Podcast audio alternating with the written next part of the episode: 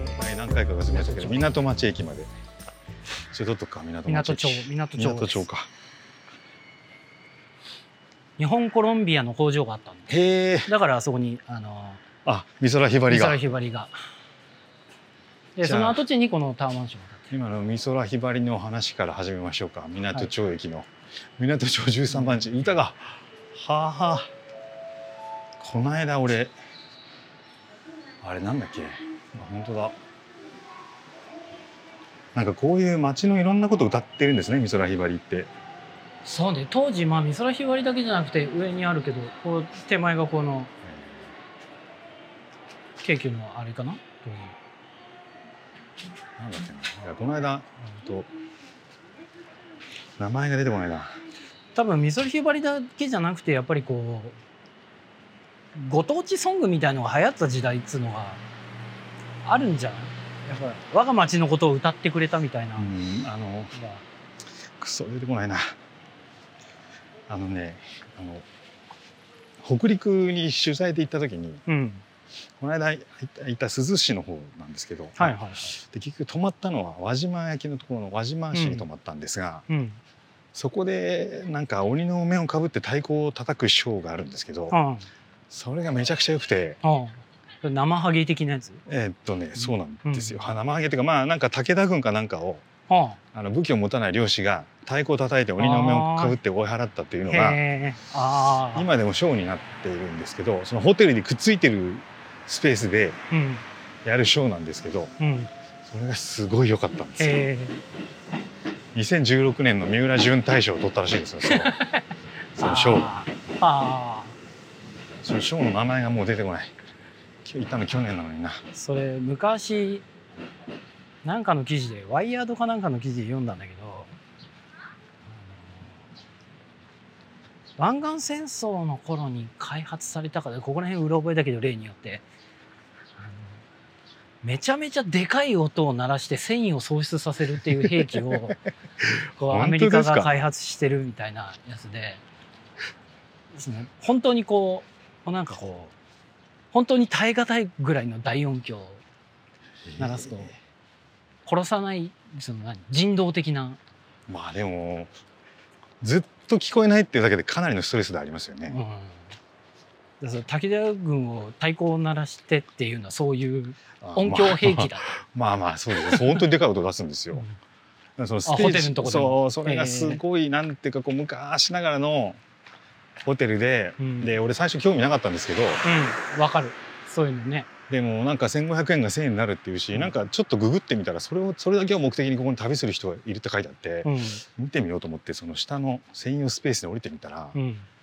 なんかランデブールンルンっていう名前のホールで、はい昔のキャバレーみたいなこう、はいはいはいソファーみたいなのがずらっと並んでて、はいはいはいでショーが始まる前になんかこうアドマチをやってると思ったんですよ輪島市の。うんなんかこう星が出て、うんランキング何位とか出てるんだけど、よく見たら、うんそのアドマチでも何でもないアドマチ風に作った番組だ ったああでその後そのあのあそれについて歌った美空ひばりがそのモニターあの中で歌ってへえでショーが始まったんでへその今三浦ひばりを見てちょっとえなるほどねえ美空ひばーり美の空ひばりが港町のやつ俺マジでそういう名前が出てこないの本当にもうしょうがないっちゃしょうがないんですけでど、もね、美空ひばりがこう愛された理由の一つっていうのはそこにあるんじゃないこうこまめにいろんな地方のことをちゃんと歌ったみたいなっていうのはうんあバーカそうねにできないんじゃないかなという気アがするーティストになって思うことの一つでやっぱあの地方営業って大事なんですよねああそうだと 思う本当よに手売りでレコード売ってくのってすごい大事で彼らはなんていうかなんそのそれはねなんか似顔絵をその高知のにあの老人ホームにうん似顔絵をかけに行った時に、うんあの思ったことなんですけど、うんなんか東京来たらから来たアーティストっていうだけでなんかちょっとこうあーへえ一個違うフィルターがかかってへでー実際会って握手したみたいなのってあー結構大きなことって言ったらちょっと怒られるかもしれないですけど、うんいやまあそうだねでもやっぱそういうのが結構大事なんだよね、うんと思って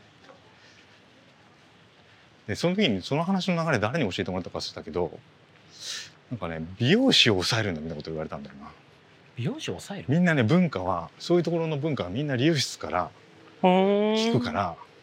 へえ。要は理容室全国各地の理容室に座長っていうアーティストがいてさって言わせればへえ。すげえアーティストになれるみたいなこと誰かが教えてくれたか忘れちゃったけどちょっと説得力があうるん。そうそうそう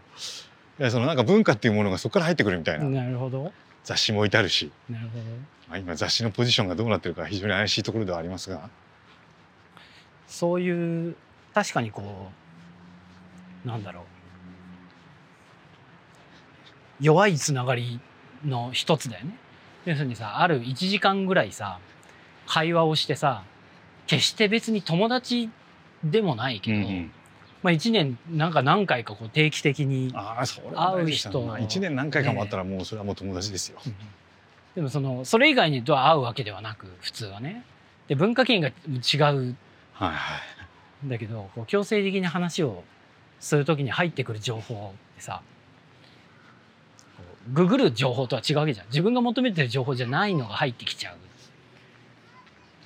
もうまた多摩川にたどり着いたのか多摩川沿いに歩いてるのかここはだからもうここは京急のあ京急と多摩川すぐ下の今並行してるところです方ねもうギリッギリのところこれ多分今はこうできないだろうねねすもごいうなでんすかねこの土手に迫っちゃっててだいぶ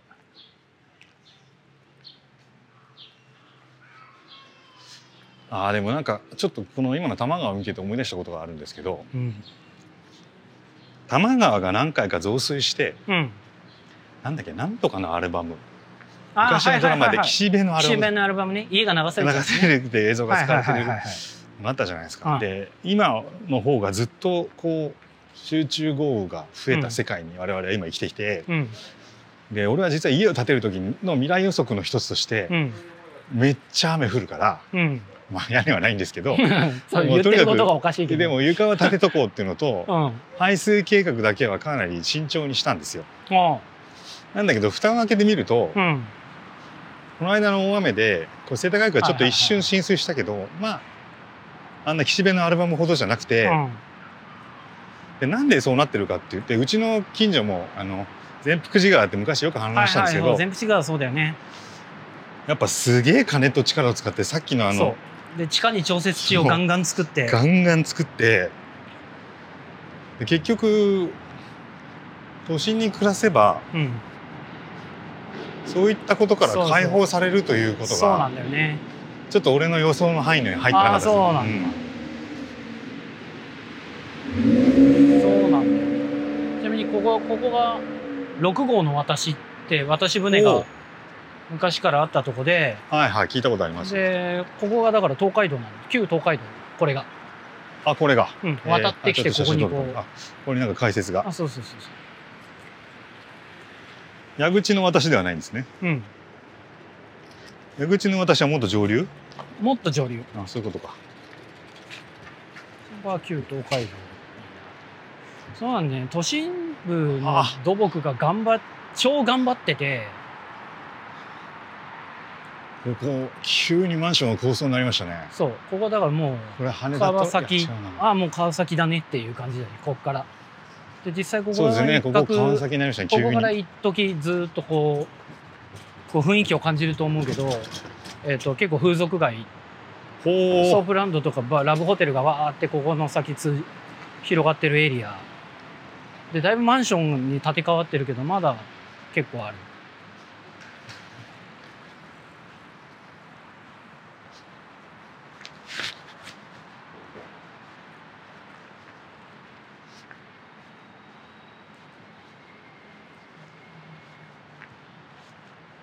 そう都市の都市の土木東京の土木とかめちゃめちゃ頑張っててうそうですよね災害災害に全然びくともしないんだよな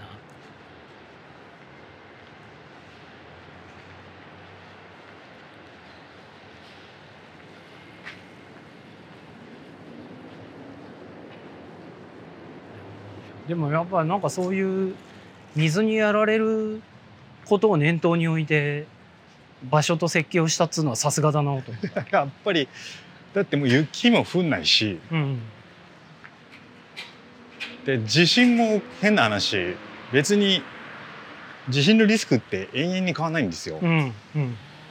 そのなんか地球環境が破壊されたことによって地震が増えるってことはないのでそうそうねそうねでその安全側に安全側にだんだん設計するようになってるので、うん普通の設計をすれば、まあ、ある程度なるほどそうするとやっぱりその未来にビジョンを持つこととしてはやっぱり雨は一番てかまあー異常面白いね気象が一そう番なるほどねやっぱりケアすべき対象だろうとうーんだから本当はね地下とか欲しかったんですけどねうんまあ金もかかるし何より地下を工事した後のその排水のポンプが壊れたら何が起きるかっていうのがあーそうか水を気にするんだったら地下は一番やっちゃダメなそのうそうそうなんですよ旧東海あ本当だあのあとあの「箱舟」っていう漫画を読んだからかもしれないですね道箱舟ってあうのん白上寿の名作中の名作なんですけどあーへえ知らないあの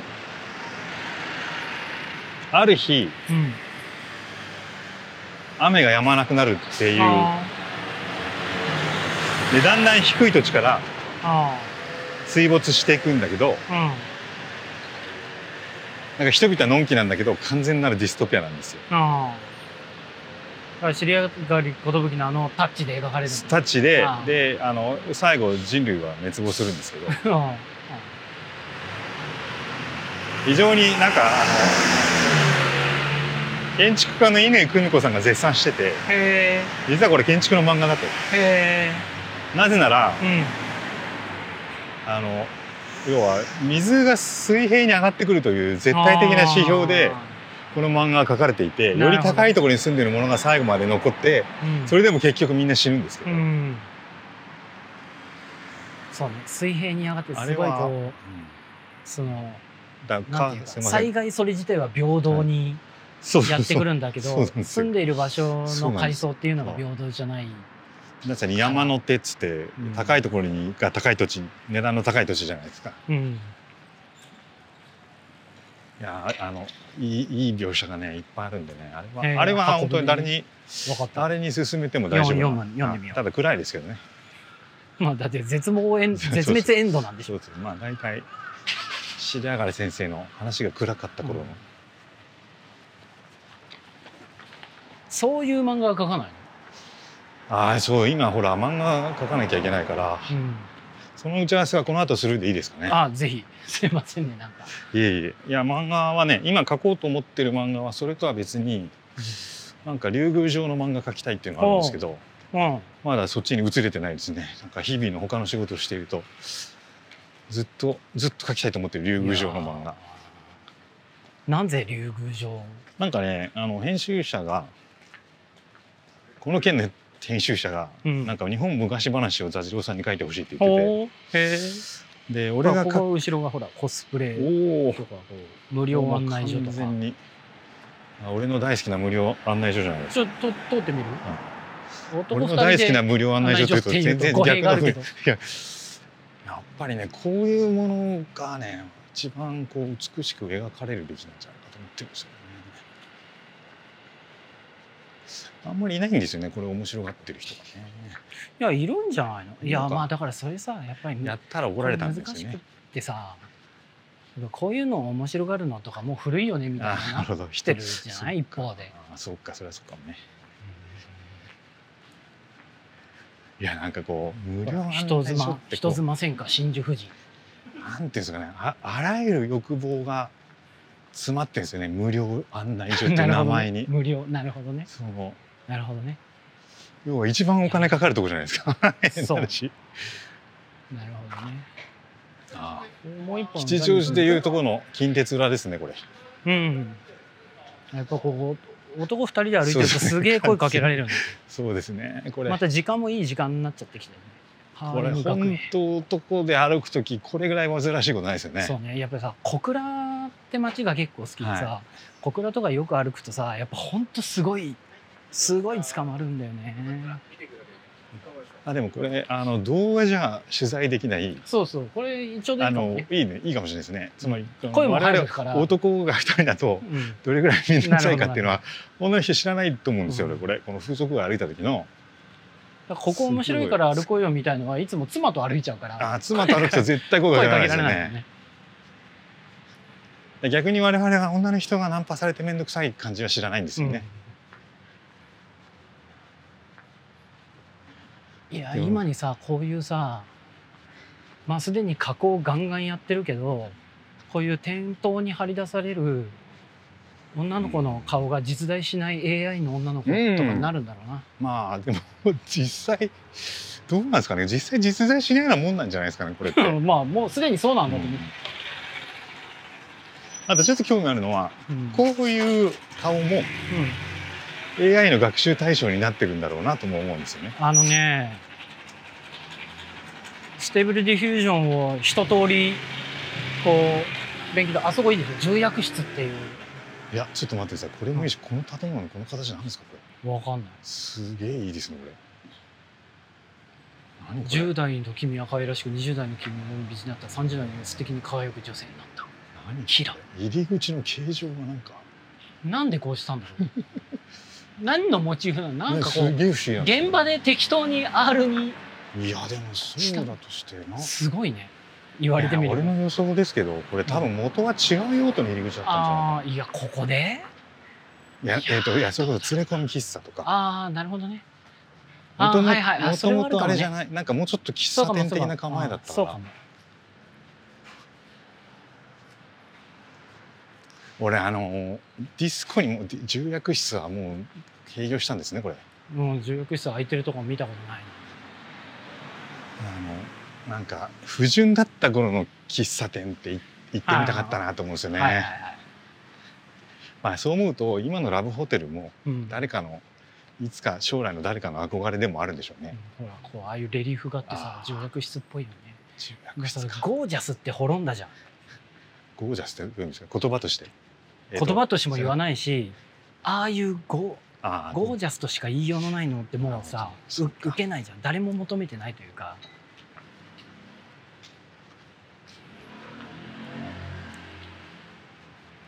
いや結構な街ですねここ、うんそうなんだよ。まあ川崎はこういう川崎ってそうなんだ街よね。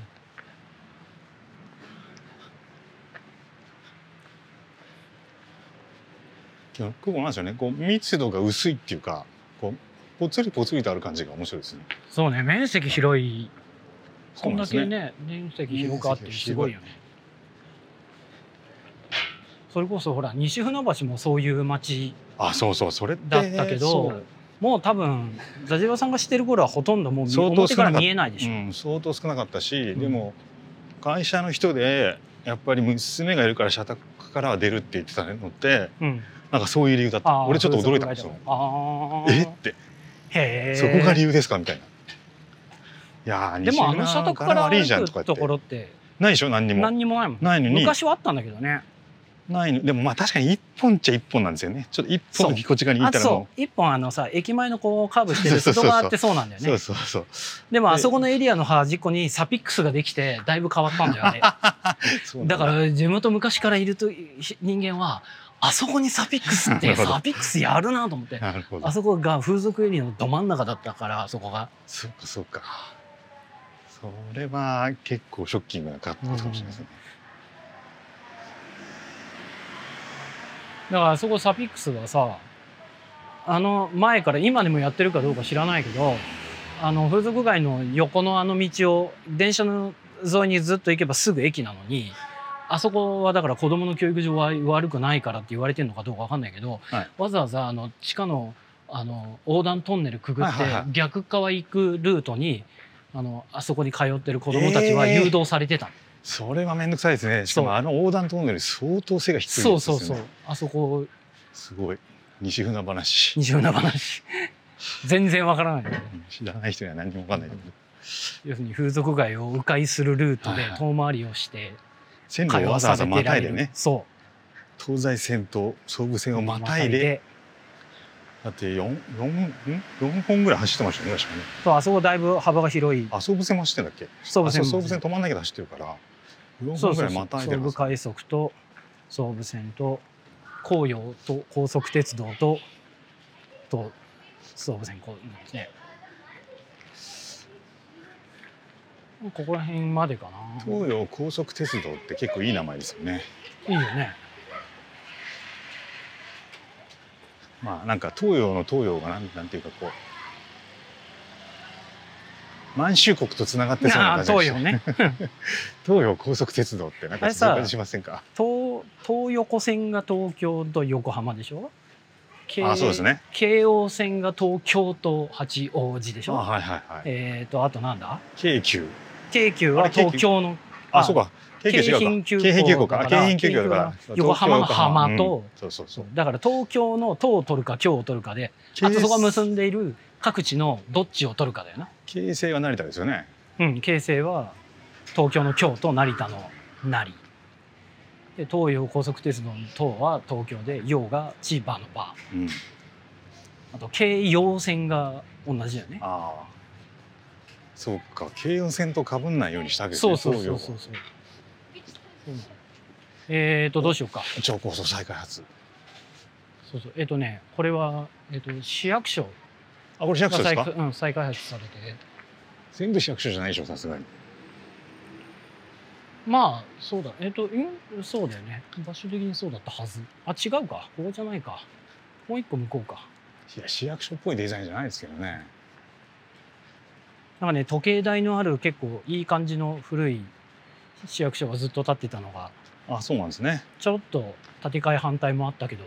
あでもまあ確かあっにけこなのく市役所っぽいのが手前についてます古い古いビルっぽいのがあそうそれとあー時ほら計台ついてるあのあ本当だ一応いい感じに残ってますねちゃんと手前にだいぶこれこれ復元じゃないのかなそんなのかないやー川崎駅まで着きました川ね崎駅ももうすぐですねじゃあこの収録はここまでにしましょうかこの後ほどねあのジャーディについて話すのもいいけどねちあーまだ行き行ましょき いやお